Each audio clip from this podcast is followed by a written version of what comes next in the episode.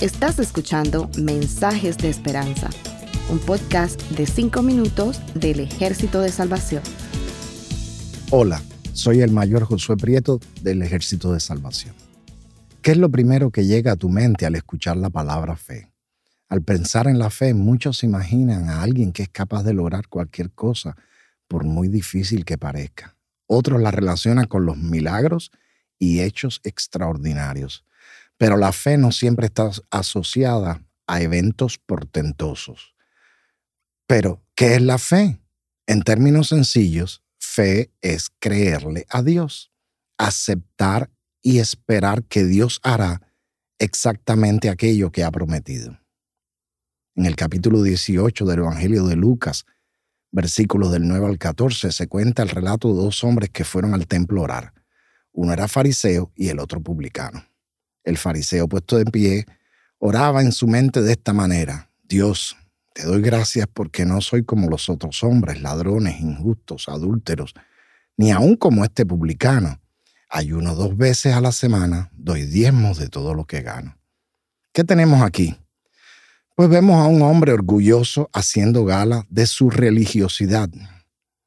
Los fariseos eran una secta religiosa que se consideraban a sí mismos como los únicos que vivían de acuerdo con lo ordenado en la ley de Moisés.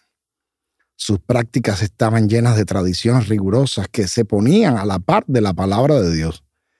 Y a cualquiera que no cumplía con dichas tradiciones lo consideraban un pecador. La verdad es que muchos de ellos vivían de apariencias, una religión vacía. Por eso Jesús los criticó duramente hasta el punto de decirles que eran unos hipócritas. Los fariseos se justificaban a sí mismos a través de las obras, pensaban que los ritos y el mero hecho de cumplir con las ordenanzas externas de la ley era suficiente para agradar a Dios, pero estaban equivocados. La relación con Dios debe tener como base la fe. La Biblia dice en Hebreos 11:6, pero sin fe es imposible agradar a Dios. En apariencia, aquel fariseo era un hombre piadoso, pero sus palabras nos revelan a un hombre orgulloso de lo bueno que él creía ser. Él dice, no soy como los otros hombres. Podemos juzgar a este fariseo, pero en honor a la verdad, a veces sucede lo mismo con nosotros mismos.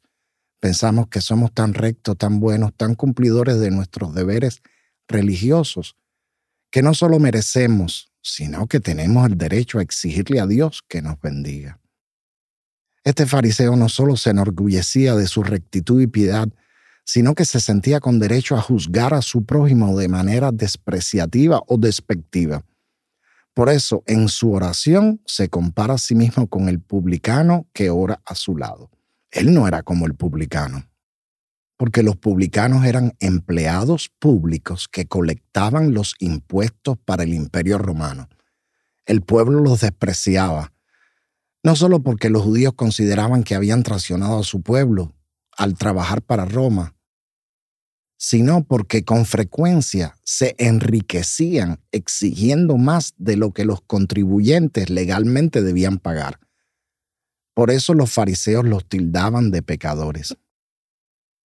Sin embargo, y a pesar de la manera como eran vistos, este publicano en particular se sintió motivado a ir al templo a orar. Amigos, la fe y la misericordia van de la mano. Quien tiene fe acude a Dios convencido de que en Él hay misericordia. La segunda parte del versículo 6 de Hebreos 11 que leí anteriormente dice, es necesario que el que se acerca a Dios crea que la hay y que es galardonador de los que le buscan.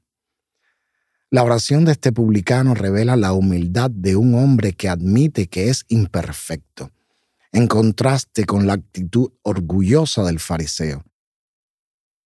El versículo 13 de Lucas 18 dice, Mas el publicano, estando lejos, no quería ni aun alzar los ojos al cielo, sino que se golpeaba el pecho diciendo, Dios, sé propicio a mí, pecador. En realidad, yo no sé si tú eres una persona religiosa o no, pero quiero decirte que eso realmente no es lo que cuenta delante de Dios. Sí, Dios ama la fe, pero también desea que esa fe vaya de la mano con la humildad.